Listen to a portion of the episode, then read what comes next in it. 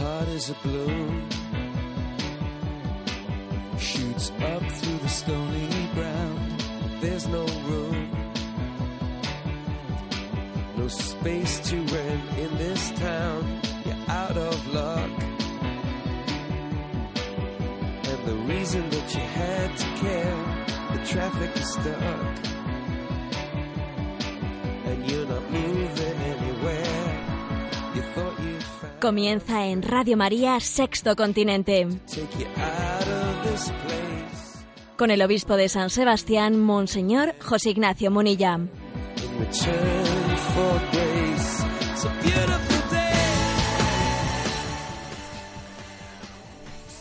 Un cordial saludo a todos los oyentes de Radio María. Un día más, con la gracia del Señor, proseguimos este comentario de Sexto Continente que lunes y viernes de 8 a 9 de la mañana realizamos aquí en Radio María. Sí, ya sé que tengo la voz un poco cogida, pero no penséis que es porque hayamos hecho excesos el fin de año, no, no es por eso. Bueno, lo que sí que es una buena ocasión hablar del fin de año y nuevo año para desearos a todos un feliz año nuevo y decir públicamente lo que dijimos en las redes sociales, lo decimos ahora también aquí a través de las ondas de la radio. El pasado lo entregamos a su misericordia, el futuro lo confiamos a su providencia y solo nos quedamos con el momento presente para vivirlo en intensidad de amor. Ese es nuestro programa para un año nuevo. El pasado a su misericordia se lo entregamos. El futuro a su providencia lo confiamos. Y nos centramos sin distraernos en el momento presente, viviéndolo en intensidad de amor.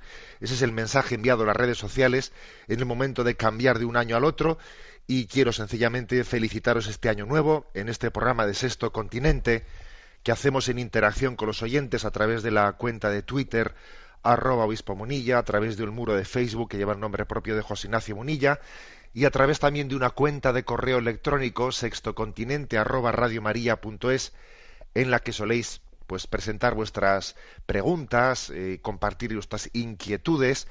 Tenemos la verdad es que tenemos una audiencia muy activa, que agradezco pues el seguimiento que tiene este programa.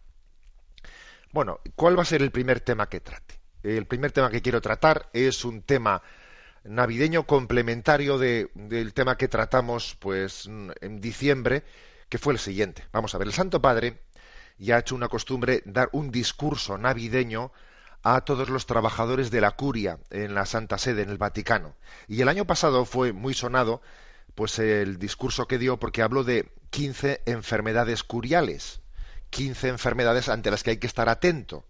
Y dijo, ojo, eh, que esto no solo es de la curia vaticana, que es de toda, que puede ser aplicado a todas las instancias de la vida de la Iglesia, pues eso, una diócesis, un grupo de catequistas, e incluso fuera también, no más allá de la vida de la Iglesia, todos aquellos que intenten, eh, intenten llevar adelante un proyecto de, pues de contribuir al bien común en el mundo, ¿no? Entonces él dijo, a ver, reflexionad sobre estas 15 enfermedades. Y bueno, pues nosotros dedicamos en, en- Radio María, en este programa de Sexto Continente, dedicamos dos programas, dividimos las 15 enfermedades en dos programas. Bueno, ya ahí las tenéis, ¿eh? Las tenéis, las eh, se, explicaron en el programa de Sexto Continente, pues divididas en dos programas, pues en el mes de diciembre. Y este año el Santo Padre ha hecho algo, pues un poco, digamos, paralelo, correlativo al año pasado. Y en vez de hablar de las enfermedades que tenemos que combatir, ha hablado de las virtudes, de las virtudes apostólicas que tenemos que cultivar. ¿eh? Ha hablado de doce parejas de virtudes. Doce parejas. Las ha presentado en parejas como un binomio, binomios de por similitud o por complementariedad, ¿no? Doce parejas de virtudes y también se las ha predicado ¿eh? a la curia vaticana diciendo que ahora nosotros las apliquemos a nuestra vida. ¿eh?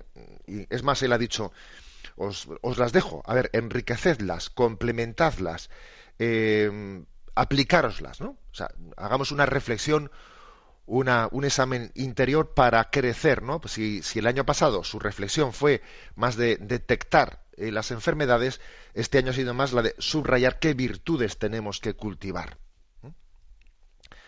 Bueno, pues esto es, estas han sido, estas- este ha sido el marco, eh, el marco en el que él ha hablado de un catálogo de mm, las necesarias virtudes, ¿no? Para poder vivir el año de la misericordia, para poder hacer prestar nuestro servicio de apostolado, porque mm, independientemente de que los que escuchemos este programa tenemos vocaciones distintas, yo sé que este programa lo escuchan, pues eso, pues, eh, pues sacerdotes, religiosas, eh, seglares comprometidos, eh, padres de familia que bastante compromiso tienen ciertamente con la educación de sus hijos, personas que viven en soledad. Bueno, pero todos tenemos, todos tenemos una llamada al apostolado. Eh, el apostolado, aunque sean estados de vida distintos, es inherente a la vocación del cristiano. Entonces dice, bueno, ¿qué, virtudes apostólicas para ejercer bien el apostolado tenemos que tener. ¿eh? Doce parejas de virtudes apostólicas. No, voy a por ellas. Como, como es mucho explicar las doce, ¿eh? las doce parejas de virtudes en un programa, pues haremos seis este programa y el próximo viernes, Dios mediante, hacemos las otras seis. Bueno, pues me meto en el tema, ¿eh? sin perder más tiempo. Primera pareja de virtudes apostólicas, o primer binomio. Dice el Santo Padre, misionariedad y pastoralidad. ¿eh? Bueno, aquí ya sabéis como nuestro Papa, la verdad es que con esto de suele él es un gran, yo creo que un gran adicto a, a servirse del vocabulario, ¿eh? forzándolo un poco para intentar sacarle todo su significado. ¿eh? Misionariedad y pastoralidad. ¿A qué se refiere? Por misionariedad se refiere, pues bueno, pues a la vocación que tenemos de ser misioneros. ¿eh? a la actitud, ¿eh? a la actitud para comunicar la fe. Pues con mi trabajo, con mi testimonio, con mi vida entera.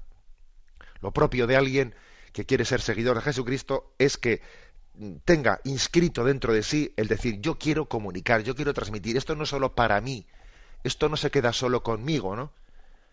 Sino que sino que Dios me ha dado este don de la fe para compartirlo, tener inscrito esto en nosotros. La, él le llama la misionariedad, perdón. ¿eh?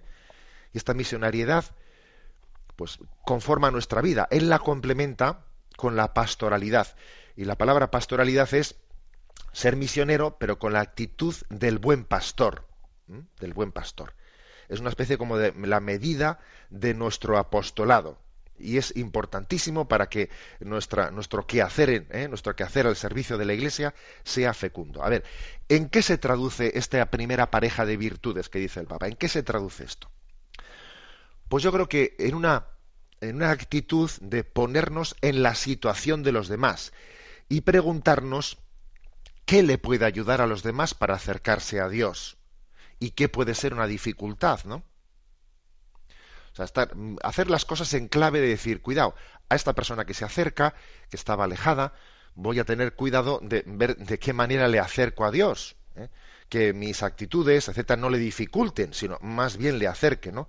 Podríamos poner montones de ejemplos. Tú imagínate que, pues, que está alguien cuidando, colaborando en su parroquia y cuidando pues el templo y llega, llega la hora de cerrar el templo ¿no? de la iglesia y entonces, bueno, pues hay muchas, y, en ese momento, cuando llega la hora de cerrar el templo, pues hay dos o tres turistas que han entrado en la iglesia, y, y, bueno, pues si uno no tiene este instinto de misionero y pastoral, bueno, señores, a cerrar la puerta, venga, marchen de aquí, vamos, vamos que es la hora, y, sacude las llaves como sacándolos fuera, vamos, que, que, uno no sabe muy bien si está sacando, si está sacando unas cabras que se, que se han ido por ahí, o no, se da cuenta de que estas personas, estos turistas que han entrado en la iglesia, pues igual es posible que sea su primer contacto con la iglesia hace mucho tiempo. Voy a decirles que ha llegado la hora de cerrar y que, pues se lo digo con cariño, se lo digo pues no tratándoles un poco de una manera así, pues como a cabras.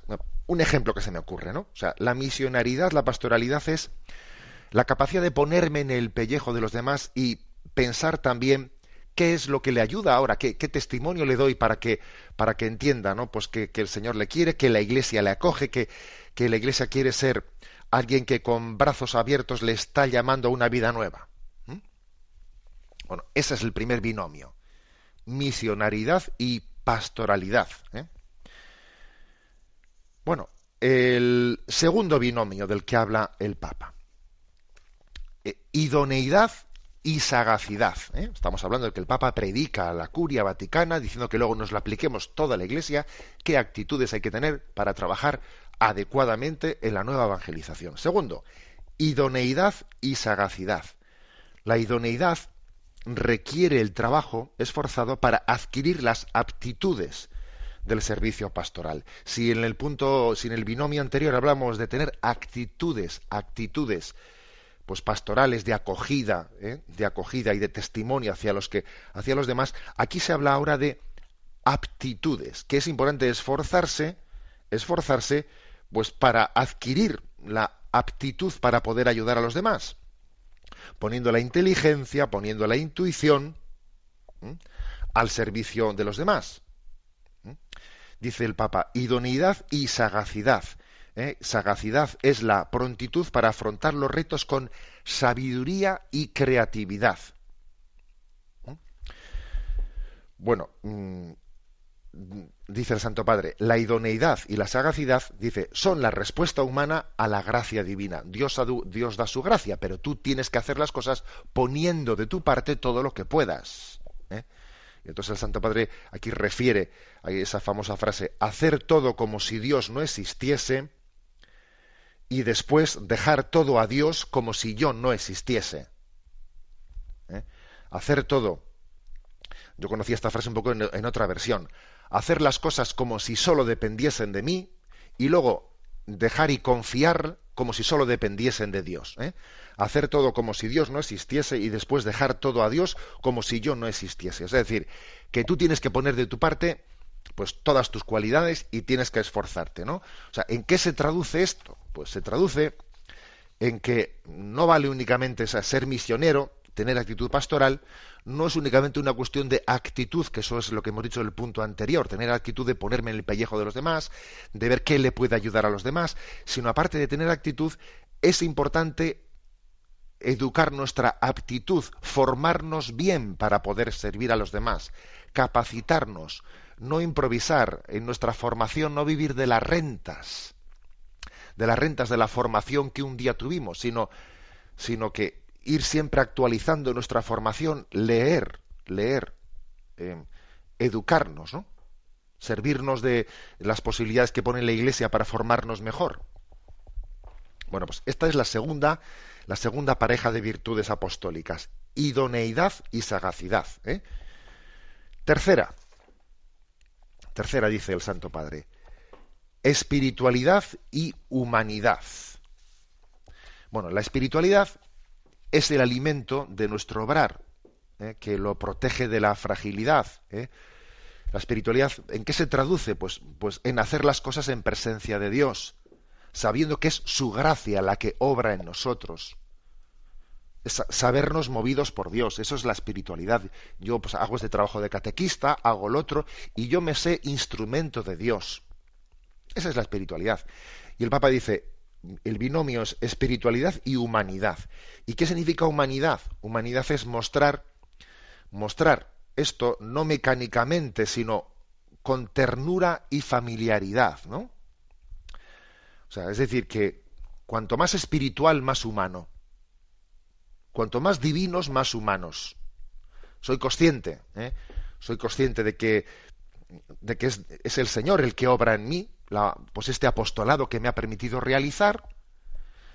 Pero claro, el hecho de que sea el hecho de que sea obra suya, obra de la gracia, eso no quiere decir que yo no tenga que hacer el esfuerzo de humanidad. El esfuerzo de humanidad es, bueno, pues que la manera en la que en la que yo voy a expresar la espiritualidad es es en capacidad en, en una en el ejercicio en desplegar una capacidad de humanitaria, o sea, de ser cariñoso, de ser cercano humanamente cercano para que la espiritualidad se encarne en nosotros. Por lo tanto, ¿eh? el primer binomio era misionaridad y pastoralidad. Segundo, idoneidad y sagacidad. Tercero, espiritualidad y humanidad. Cuarto, ejemplaridad y fidelidad. La ejemplaridad se traduce en evitar los motivos de escándalo para los demás. Dice, ojo, que quien escandalice a uno de estos pequeños, más les valdría que le colgasen una piedra al cuello y lo arrojasen al fondo del mar. ¿Eh? Hay del mundo por los escándalos, ¿eh? dice Mateo 18:6. Hay del mundo por los escándalos. Es, es inevitable que sucedan escándalos, pero hay del hombre por el que viene el escándalo. Es decir, se nos, se nos previene, se nos previene contra el escándalo. Y la única manera, el Papa habla de este binomio, ejemplaridad-fidelidad, la única manera de no ser motivo de escándalo para nadie es ser fiel. Es la única manera de, no dar escándalo, ser fiel en lo poco. El que es fiel en lo poco se le encomendará lo mucho. ¿En qué se traduce este binomio que aquí predica el Papa? Ejemplaridad, fidelidad. Pues en que seamos conscientes de que tenemos una gran responsabilidad una gran responsabilidad delante de los demás. Que al Señor le oremos diciendo, Señor, que por mi culpa nadie se aparte de ti. No quiero ser motivo de escándalo para nadie. Prefiero morir antes de ser motivo de escándalo para nadie. No, yo no me poseo en propiedad. Yo no estoy aquí para predicarme a mí mismo. Yo lo que quiero es ser testigo tuyo. Yo, por lo tanto, quiero, dame el don de la ejemplaridad por la fidelidad. Yo quiero testimoniar a Cristo no quiero estropearlo, ¿no? Con, con, mi, con mi hombre, con mi hombre pecador. O sea, ejemplaridad y fidelidad. Pedir la gracia al Señor de no ser nunca motivo de escándalo ¿eh? para nadie. En quinto lugar, dice Santo Padre, racionalidad y amabilidad, ¿eh? otras cualidades del evangelizador, racionalidad y amabilidad dice el Papa, la racionalidad sirve para evitar los excesos emotivos. Y la amabilidad sirve para evitar las frialdades burocráticas. Hay que compensar ambas cosas, la racionalidad y la amabilidad.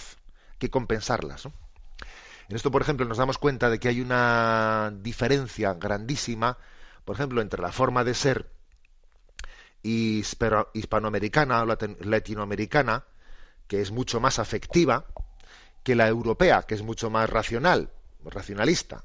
¿eh? Entonces, ojo, las dos cosas tienen que compensarse. ¿eh? Las dos cosas tienen sus riesgos. ¿eh? Tienen sus riesgos. La racionalidad sirve para evitar los excesos emotivos, el que uno puede ser fácilmente manipulable por el afecto, pero también la amabilidad sirve para evitar frialdades, ¿eh? frialdades burocráticas, ¿no? que tratan a las personas como cosas. ¿En qué se traduce esto? ¿Mm? Esto de conjugar racionalidad y amabilidad. ¿En qué se traduce? En que uno tiene que ver de qué pie cojea y poner la plantilla en el pie en el pie más corto. ¿Mm? Poner la plantilla en el pie más corto para complementar. Siempre tenemos que eh, ver cuál es nuestra carencia e intentar complementar lo contrario. Así, por ejemplo, ¿no? si uno tiene pues, una tendencia a la arbitrariedad porque es, porque es un sentimentalista, ¿no? se lleva fácilmente de, los afectos, del sentimiento, de las emociones y, eso le lleva pues fácilmente pues a hacer eh, a hacer discriminaciones a alguien que le cae bien, que le cae mal, que o sea, puede tener tendencia a ser arbitrario por el sentimentalismo, el sentimentalismo, perdón. A este, pues es importante educarle en la racionalidad. Es decir, oye, cuidado, te estás dejando llevar del puro, del puro emotivismo y del sentimentalismo. Haz el favor de discernir las cosas con más racionalidad, ¿no? Pero por lo contrario, ¿no? Pues si uno tiene la tendencia contraria, la tendencia racionalista de estar apegado a normas, a procedimientos, pues hay que decir, oye, tú, tú no seas tan frío, pon amabilidad, pon sentimiento en lo que haces, ¿no? O sea que dice el Santo Padre, ¿no? Para poder evangelizar es importante cultivar este binomio racionalidad y amabilidad. Para, para poder ejercer ¿eh? pues esa, ese apostolado, ese testimonio que el Señor nos pide en la vocación que tengamos. Y en sexto lugar, dice el Papa, inocuidad y determinación. Bueno, la palabra inocuidad, la verdad es que nosotros la utilizamos poco. Vamos a traducirla un poco a un concepto. La palabra inocuidad, yo creo que el Papa la, ha utilizado en este retiro como sinónimo de inacción. O sea, yo creo que nosotros la diríamos paciencia. ¿Mm? O sea, ser paciente y, de, y ser determinado al mismo tiempo. O sea, conjugar el ser paciente y saber ser determinarse y tomar decisiones, ¿no? esa paciencia es la que nos hace cautos en el juicio, capaces de abstenernos de reacciones impulsivas y apresuradas, ¿eh? actuando con comprensión, ten paciencia, no seas impulsivo. ¿eh? La inocuidad ¿eh? que dice el Papa, pues es decir, tú quieto, frénate, no, no te dejes llevar por impulsos apresurados, ¿no? Supone actuar con los demás como queremos que los demás actúen con nosotros, ¿no? Pero al mismo tiempo ser determinado, la determinación es la capacidad de actuar con voluntad decidida y visión clara por el bien de las almas. ¿Esto en qué se traduce? Pues se traduce en la importancia de que en el ejercicio del apostolado y servicio de la Iglesia pidamos los dones del Espíritu Santo para saber combinar paciencia y decisión. Ambas cosas es importantísimo saber conjugarlas. Paciencia y decisión. ¿eh? Sin dejarnos arrastrar pues por nuestra carne y nuestra sangre. Porque claro, cuando uno se deja arrastrar, pues porque me llevan los demonios, como se dice, ¿no? Pues eso, me hierve la, me hierve la sangre. Bueno, si uno actúa porque le hierve la sangre, lo más seguro es que se equivocará. ¿eh? Si, aquí es muy importante el que uno no se deje mover por las bajas pasiones, pues por celos. A ver, si actúas por celos, mal asunto. Si actúas por, impaciencia, mal asunto. Si actúas por rencor, no te digo. O sea, ¿cuál es el motor de mis acciones y qué, y qué es lo que persigo con ellas? ¿no? Se trata, por lo tanto, de no dejarnos mover por nuestra carne y nuestra sangre, sino ser movidos por los dones del Espíritu Santo para conjugar paciencia con decisión. ¿Mm? Paciencia con decisión. Bueno, pues son los seis primeros, las, seis primeras parejas de virtudes, ¿no? Que el Papa ha recomendado, ha recomendado a la curia vaticana en ese, en ese retiro de Navidad que les ha dado. Son doce parejas, pero me parece que las doce explicarlas el mismo día, pues va a ser demasiado largo. Las otras seis las dejo, las dejo para el próximo viernes. ¿eh? Las repito. En estas doce parejas de virtudes ¿eh? presentadas por el Santo Padre, la primera es misionaridad y pastoralidad. Segunda pareja, segundo binomio, idoneidad y sagacidad. Tercera, espiritualidad y humanidad. Cuarta, ejemplaridad y fidelidad. Quinto binomio, racionalidad y amabilidad. Sexto, inocuidad y determinación, o sea, paciencia y determinación. Continuaremos, ¿eh? porque la verdad es que el Santo Padre nos pues tiene esa cualidad de, de hacernos pensar, de, de introducirnos en pues en materia de revisión interior, ¿eh? de revisión interior en este año jubilar, pues todavía, pues nuestra llamada a la conversión es más, más apremiante que nunca. Continuaremos con explicitando ese retiro de las doce parejas de virtudes apostólicas del Papa. Ahora quisiera, ahora quiero poner un villancico, obviamente, pues estamos en, en ese tiempo de Navidad, y quiero hacer referencia pues a un villancico muy bonito. Es de María se llama eh, el bebé más bonito que hay es de María y que ha sido pues eh, ha sido adaptado desde una canción de un conjunto musical pop que es Los Secretos.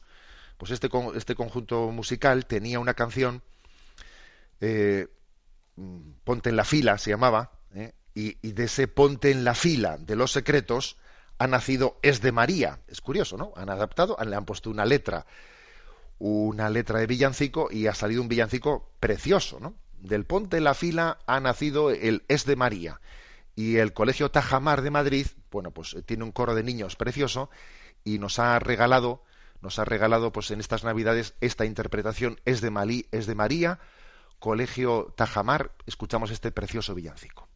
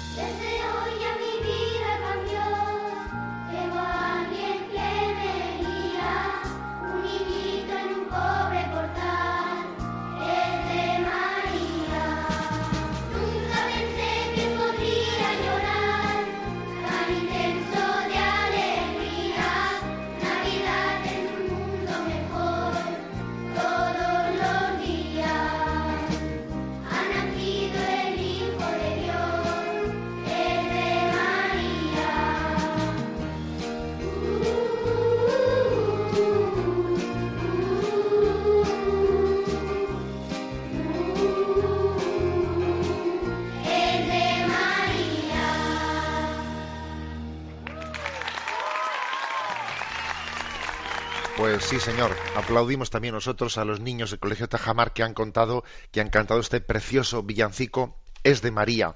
El bebé más bonito que hay es de María. Bueno, adelante, continuamos adelante en este programa de Sexto Continente y quiero hablar de un tema pues no tan agradable como de este villancico, pero creo que también tenemos que proyectar una luz con una capacidad crítica. Me refiero bueno, dentro de estas Navidades hemos vivido pues distintos episodios de esos que podríamos llamar peculiares, ¿no? De bueno, pues de deformaciones de, de la Navidad, que si uno dice que no va a celebrar la, Navidad, que va a celebrar el solsticio de invierno, que si el otro quita el Belén, que si el otro, bueno, le quita San José, que otro, bueno, no voy a lógicamente a comentar todo eso, pero me quiero centrar en un hecho concreto que creo que afecta bastante a la familia. ¿Eh? a la familia. Y es una noticia, una noticia que surgió referente a, a un colegio, a un colegio de Madrid del distrito de Carabanchel, que a quien no se le permitió participar en la cabalgata de Reyes Magos, porque según el ayuntamiento de la capital realiza una discriminación de sexo de en los alumnos al tener una educación diferenciada. Es decir, que es un colegio que por lo visto no en todos los cursos, pero en una parte de, los cursos pues tiene pues, pues eso, pues tiene educación de masculina o femenina, ¿no? Bueno, no sé si es en todos los cursos, son en algunos por lo que he leído, pero, pero es lo de menos. O sea, la cuestión está en decir que el ayuntamiento, ni corto ni perezoso, ha dicho que ese colegio no puede participar en la cabalgata de Reyes que organiza el ayuntamiento porque es un colegio que discrimina discrimina a sus alumnos por, pues ese, el hecho de que sea colegio masculino, tenga una educación diferenciada, ¿no? O femenino. Bueno, el mensaje que un servidor ha enviado a las redes comentando esta noticia es el siguiente. Caminamos hacia la estadolatría por la intromisión del Estado en la vida de las familias. A ver, esto no es una estadolatría, o sea, aquí no hay una intromisión del Estado en la vida de las, de las familias. A ver, ¿qué sentido tiene que un ayuntamiento, que un ayuntamiento diga que un colegio de educación diferenciada eh, está, eh, pues está discriminando o, está poniendo en, juego la, la educación la educación de los niños o de las niñas. Pero ¿quién es un ayuntamiento para, para decir tal cosa? Uno podría entender, podría entender que hubiese una normativa de un ayuntamiento que dijese, a ver, pues los colegios que no tengan eh, el pago de sus impuestos al día no pueden participar en la cabalgata de Reyes podría entenderlo, que por cierto también me parecería absurdo, porque, porque si el colegio no tiene al día el pago de sus impuestos, hombre, no van a pagar el pato los niños que en su ilusión por participar en la cabalgata de Reyes, ¿no? Pero bueno, pero en fin, por lo menos quiere decir que habría una una lógica, ¿no? Que se dijese, pues no han pagado sus impuestos y no pueden participar. Me parecería absurdo, pero bueno, tendría una cierta, ¿eh? una cierta explicación. Pero es que estamos diciendo que eh, el ayuntamiento dice no puede participar en la cabalgata de reyes del ayuntamiento porque tiene una educación diferenciada. Pero bueno, ¿acaso eso, primero, ¿acaso eso está prohibido o qué? O sea, usted, usted va a poner más normas de las que hay. O sea, ¿acaso esa educación no está eh, perfectamente, digamos, acogida dentro de la reglamentación de nuestra, eh, de nuestro Estado? ¿Acaso esos padres no han pagado sus impuestos como todos los demás padres? ¿Acaso sus padres no han contribuido al bien común como todo el mundo? ¿Acaso se piensa usted que quiere más el bien de esos hijos que sus padres? ¿Alguien puede pensar que una administración quiere más el bien de los hijos que sus padres? Sus padres habrán llevado a sus hijos a ese colegio porque buscan el bien para sus hijos. Y ahora usted les va a decir a esos padres que, que, que se están equivocando en buscar el bien para sus hijos. Oiga, ¿Qué pretende la Administración? ¿Hacer de padre, de madre? ¿Quiere, ¿Pretende suplir la familia? Es curioso esto, ¿eh? Caminamos hacia una estadolatría por la intromisión de la Administración en la vida de las familias. ¿Eh? Parece como si la Administración, en vez de ser administradores, como su propio nombre indica, administramos, no, es como si nos sintiésemos dueños dueños de la sociedad, dueños de la familia. Es como si pensásemos que tenemos que rediseñar, ¿no? Hacer una ingeniería social para diseñar, rediseñar la sociedad, rediseñar la familia, ¿no? Rediseñar la realidad. Es que la administración, como su propio nombre indica, está para administrar. ¿eh? Suele, suele, muy bien ¿eh? Conocer la etimología de las palabras. La administración está para administrar. No, es el dueño del cortijo, no es el padre, no es la madre, no es Dios, no es Dios. ¿eh? Es que es que no, nos damos cuenta ¿no? que, que, detrás de estos detalles se están jugando valores muy importantes, muy importantes. Aquí lo que está de fondo, lo que está de fondo es que hay una concepción estatalista. Decía Chesterton que el Estado prefiere tener como interlocutores a los individuos y no a las familias. Por muchos motivos. El primero, porque la familia es austera. La, familia es una escuela de austeridad. Y entonces una familia no es consumista. Sin embargo, los individuos solos consumen mucho más, ¿no? consumen muchos más. Y además un individuo solo necesita mucho más del Estado. Es mucho más dependiente. Necesita a papá Estado, mamá Estado. El individuo está, un individuo a solas tiene un sentido, pues digamos, de, de indefensión mucho más grande y tiene que depender en todo del Estado. Y entonces es mucho más fácilmente manipulable, claro. Sin embargo, decía Chesterton que una familia fuerte es como un Estado independiente. Es como un Estado independiente. Por eso, digamos, no, pues estas tendencias estatalistas eh, no quieren familias fuertes, porque son, eh, no son manipulables. No son manipulables. Entonces, esto es lo que está aquí en el fondo, esto es lo que está en juego. Nosotros lo que, lo que tenemos que procurar es tener una familia fuerte. O sea, que, que, que cada uno de nosotros eh, en el fondo de donde vive, de donde verdaderamente eh, se alimenta, no me refiero únicamente en el sentido material, sino en el sentido espiritual, en el sentido cultural de la palabra, es de la familia. ¿eh? Y ese es, ese es, nuestro reducto para no poder ser manipulados. Para no poder ser manipulados. Por eso esta es la clave. La clave está en la transmisión de los valores en la familia. Por cierto, ¿no? que el día primero de año, en, este, en esta clave, envié un mensaje a las redes que he visto que ha tenido pues mucha más eco de lo, de lo normal, ¿no? de lo habitual. Y el mensaje enviado, que también es una frase de Chesterton, ya veis que recurro mucho a, este, a Chesterton, porque, bueno, él tenía, aunque fijaros que, bueno, pues él fue ni más ni menos de aquellos años de, de la, de la, primera mitad del siglo en Europa, ¿no? del siglo XX, pero tenía esa capacidad incisiva de poner el punto sobre las sillas. ¿no? Y el mensaje que envié suyo fue el siguiente. Hay padres tan preocupados de dar a sus hijos lo que ellos no tuvieron que se olvidan de darles lo que sí tuvieron. Y este ha sido nuestro error.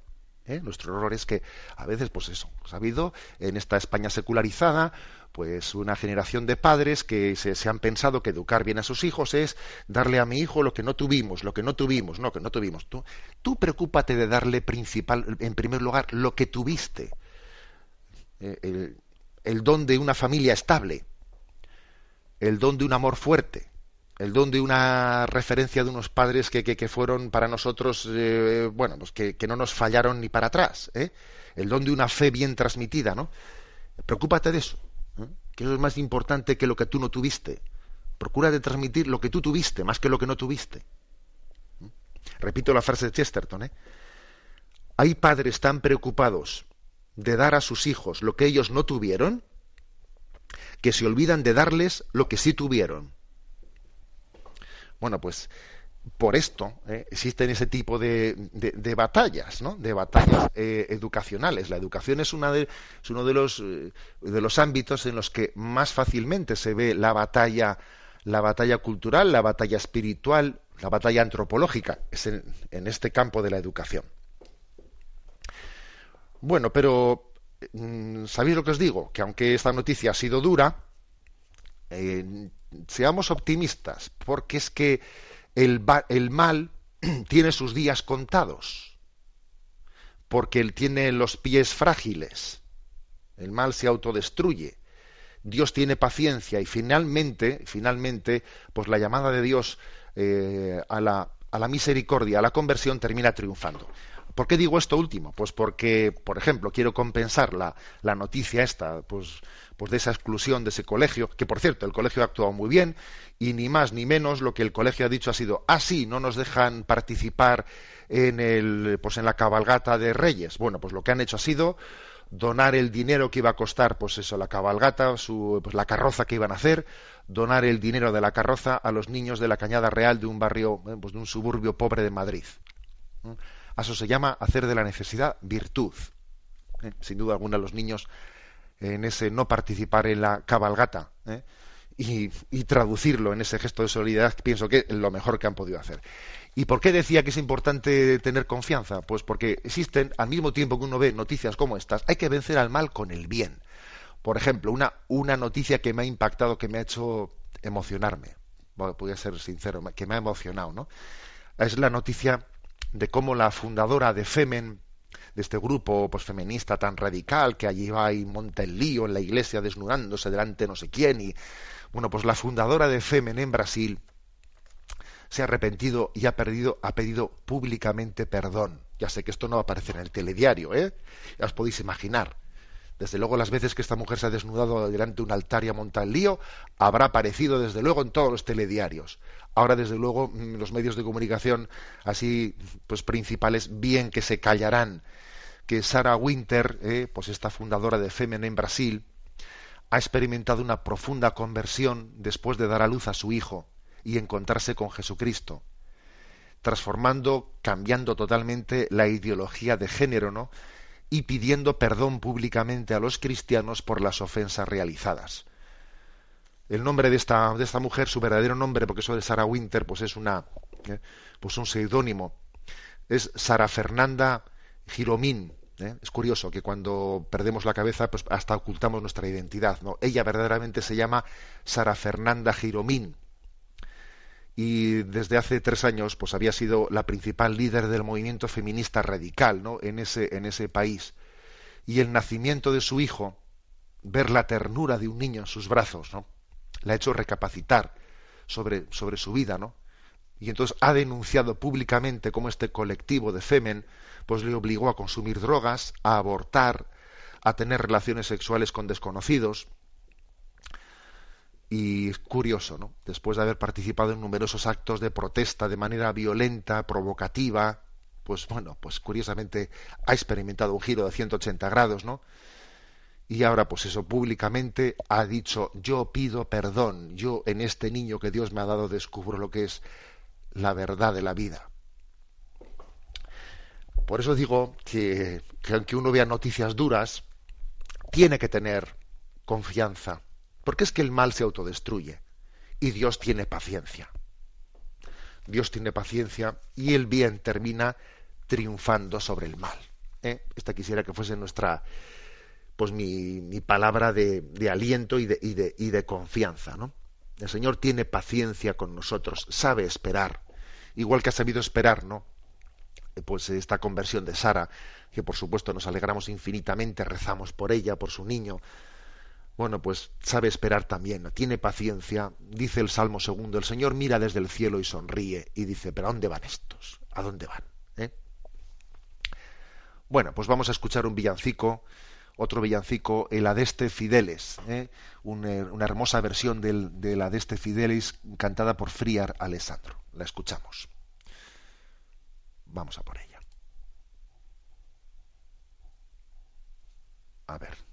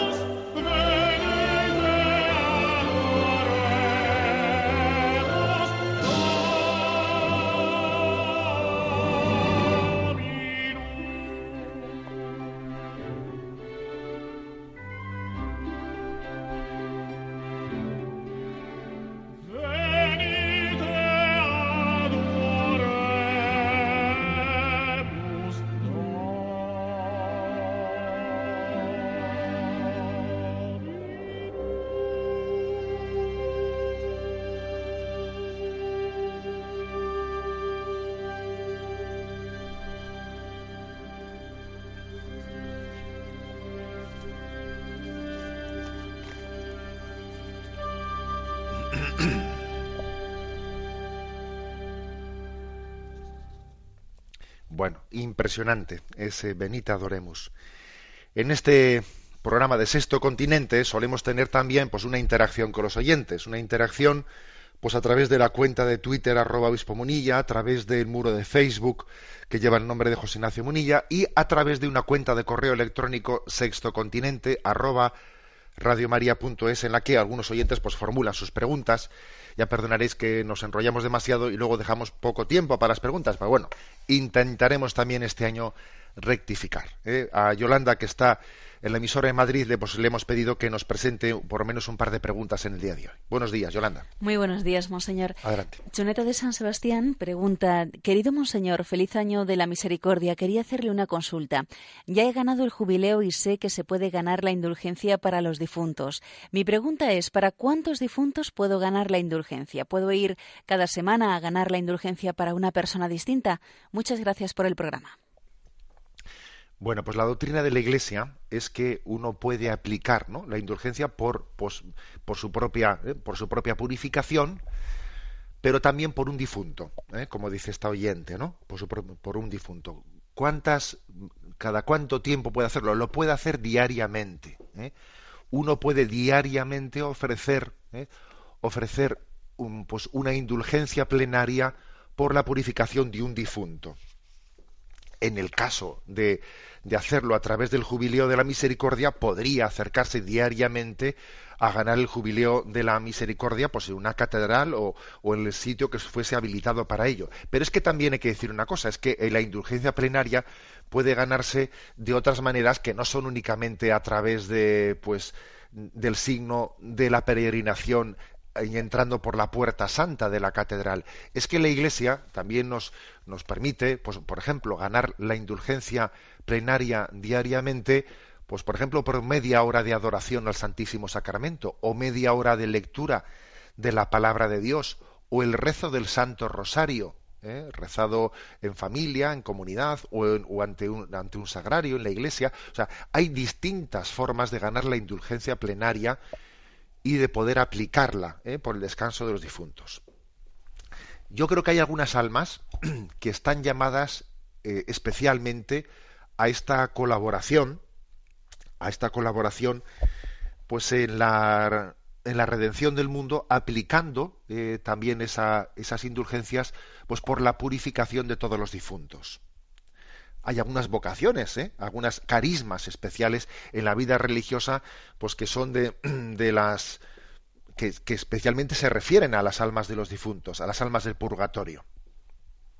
Yo recuerdo que tuve una tía, ya falleció, una tía hermana de mi padre que tenía, ¿no? que pertenece a la, a la orden de las auxiliadoras de las almas del purgatorio, que tenían en su carisma específico, pues también la oración y la intercesión por la purificación de las almas del purgatorio. Por lo tanto, uno, poder, podría hacerlo diariamente, el ofrecer una indulgencia plenaria por las almas del purgatorio. Eh, yo creo que cada uno luego también tiene sus carismas y tiene sus circunstancias en la vida y bueno, pues cada uno mm, tendrá que ver de qué manera lo, adapta. Dice, pues dice, oye, pues yo ahora que estamos en el, jubileo, pues voy a ir eh, los domingos y cada domingo, pues que entro por la puerta, pues eh, gano el año jubilar y aplico esta, esta indulgencia pues por, por un alma de, un difunto. Bueno, cada uno tiene que verlo, pero aunque yo entiendo que hay carismas distintos y unos pues pueden sentirse más llamados, ¿no? Pues a esa especie de intercesión por todas las almas eh, de los difuntos, unos más que otros, yo creo que tiene que haber algo de patrimonio común en todos nosotros. ¿eh? Es decir, todos estamos llamados a rezar unos por otros y por las almas de los difuntos, sí. ¿Eh? porque además también la Iglesia lo hace siempre en todas las Eucaristías, rezando por la, por la purificación de todos, ¿eh? de todos los difuntos. Bueno, adelante con la siguiente consulta. Tomás de Tenerife pregunta, me gustan mucho los pensamientos que usted lanza a las redes sociales en forma de píldora diaria, pero algunos no los entiendo. Por ejemplo, el siguiente, cuando humillas tu orgullo ante Dios, Él corona tu corazón. Bueno, es cierto que las redes sociales eh, nos exigen una brevedad, una brevedad, eso no lo de Twitter, ¿no? Los 140 caracteres, y allí, claro, metes una píldora, una frase concentrada, que muchas veces pues puede exigir una pequeña explicación. En eso Facebook pues es un poco menos estricto, porque Facebook te permite una explicación un poquito más amplia, ¿no? Pero bueno, en cualquier caso, la, suerte que tenemos nosotros es que en esta interacción de sexto continente entre lo que se ha dicho en las redes y luego aquí en las radios se explica más ampliamente, bueno, pues esta interacción nos permite ¿no? explicar aquí las cosas con más profundidad. ¿Qué significa este pensamiento? Cuando humillas tu orgullo ante Dios, Él corona tu corazón. Es como, es como subrayar una paradoja, ¿no? Humillar tu orgullo, en el fondo es coronarte. Porque nosotros solemos pensar que el coronarte, el coronarme es precisamente aquí está mi orgullo, ¿no? Me pongo una corona. No. Dice, cuando humillas tu orgullo ante Dios, Él corona tu corazón. ¿Por qué? Porque en el fondo hay que distinguir, distinguir lo que es lo que el corazón verdaderamente está llamado, ¿eh? o lo que falsamente está, está buscando, ¿no? El corazón está llamado a amar, a amar. Eh, la verdadera, o sea, la voluntad ha sido, eh, ha sido creada por Dios con una vocación natural al amor, al amor. Pero cuando es el pecado, ¿no? el que nos va trastocando, ¿qué ocurre? Pues la voluntad al amor se suele muchas veces pues pervertir por la búsqueda de, deseos, ¿eh? de deseos eh, satisfacer mis deseos a corto plazo. satisfacer mis deseos. Y así, con mucha frecuencia, confundimos amo o quiero con me apetece. Lo confundimos. Y no es lo mismo querer que apetecer. Y no es lo mismo tener una verdadera esperanza que tener eh, estar arrastrados por mis deseos. No es lo mismo. No es lo mismo, ¿no? Entonces la voluntad también tiene que ser educada. Tiene que ser educada, no confundir eh, lo que verdaderamente busca, ¿no? Busca la vocación al amor con mis deseos, con mis apetencias, ¿no? Por eso no es contradictorio, ni muchísimo menos, no es contradictorio el decir que cuando humillamos el orgullo ante Dios, Él corona nuestro corazón. Porque es entonces cuando yo humillo el orgullo, humillo el orgullo o mortifico mis caprichos, ¿eh? cuando aparece lo que es la verdadera vocación del corazón, que es la vocación al amor, al amor a Dios y al amor al prójimo. ¿eh? El que se humille será enaltecido. Es así, para, para que el corazón, para que el corazón eh, ocupe el lugar central que debe de ocupar en nuestra vida, tiene que ser purificado. Si no ha sido purificado, entonces el corazón no está verdaderamente coronado, sino que está distorsionando. ¿eh? Esta es la frase, cuando humillas tu orgullo ante Dios, Él corona tu corazón. Bueno, voy a eh, concluir el programa de hoy, pues recordando aquí un, uno de los mensajes también enviados, enviados a redes en los, en los días anteriores. Propósito para el año nuevo. Estamos en año nuevo y es un momento de hacer propósitos. Tenemos una, batalla que tenemos que emprender, que es la batalla de la conversión. A veces sufrimos, ¿no? Sufrimos porque uno dice, pero si estoy siempre cayendo en lo mismo, pero si intento, lo intento, lo intento y no sé si avanzo o retrocedo. A veces uno puede tener una cierta ¿eh? decepción hacia sí mismo porque le gustaría tener pues un itinerario más rectilíneo hacia la santidad, ¿no? Y bueno, propósito para el año nuevo. Ni perder la paz con nuestros defectos ni hacer las paces con ellos, ¿eh? ni perder la paz con nuestros defectos, ni hacer las paces con ellos. Se me pareció, ¿eh? pues que era el mensaje, pues para decir propósito de año nuevo enviado a las redes sociales. No perder la paz con nuestros defectos, ¿eh? pues porque es obvio que, bueno, que el hombre viejo. Está ahí presente y además suele ser muy reincidente, reincidente. No perder la paz con nuestros defectos, porque Dios muchas veces permite que haya ciertos defectos pues que sean persistentes y que formen parte de una mortificación interior. ¿eh? Acordaros de aquello de San Pablo. Por tres veces pedí al Señor que me quitase la espina que tenía clavada en mi carne. Y por tres veces el Señor me respondió, te basta mi gracia, tú sigue adelante y, no le quitó la espina que tenía clavada en su carne. Por tres veces pedí y por tres veces se me respondió, te basta mi gracia, tira pa'lante. ¿eh? Es decir, no perder la paz con nuestros defectos. Segundo, ni hacer las paces con ellos. Señor, eh, creo que el mayor signo de que alguien está vivo espiritualmente, de que mantiene la virtud de la esperanza, es que no haga las paces con sus defectos, con sus debilidades. Está en permanente lucha, está en, lucha de conversión. Ese es nuestro, ¿eh? ese es nuestro proyecto para el año nuevo. Ni perder la paz con nuestros defectos, ni hacer las paces con ellos en permanente estado de conversión. Un cristiano es alguien que está en permanente estado de conversión. La bendición de Dios Todopoderoso, Padre, Hijo y Espíritu Santo, descienda sobre vosotros. Alabado sea Jesucristo.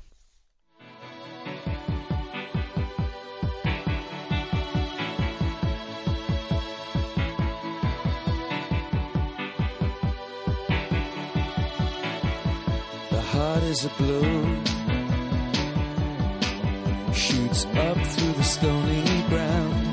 There's no room, no space to rent in this town. You're out of luck. And the reason that you had to care, the traffic is stuck. And you're not moving anywhere. You thought friend. Han escuchado en Radio María Sexto Continente, un programa dirigido por el obispo de San Sebastián, Monseñor José Ignacio Monilla.